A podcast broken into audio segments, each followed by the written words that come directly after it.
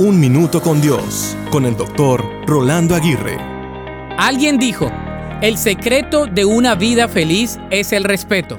Entonces, el contradicho sería, el secreto de una vida infeliz es el irrespeto. ¿Has conocido a personas irrespetuosas? Es aquella persona que manifiesta una falta de respeto hacia algo o hacia alguien. El irrespeto se ha convertido en una falta grave para la sana convivencia entre las personas, pues violenta uno de los principales valores que garantizan la armonía social. Hay personas que no respetan porque simplemente no se respetan ellos mismos.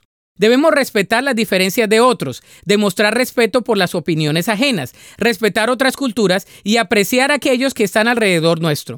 Como dicen por ahí, siempre es más valioso tener el respeto que la admiración de las personas.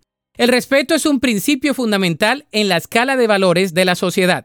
Así que hazte las siguientes preguntas. ¿Me respeto a mí mismo?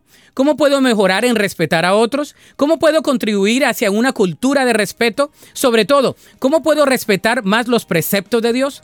La Biblia dice en Colosenses 3:13, soportándoos unos a otros y perdonándoos unos a otros si alguno tuviere queja contra otro.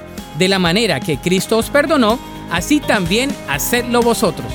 Para escuchar episodios anteriores, visita unminutocondios.org.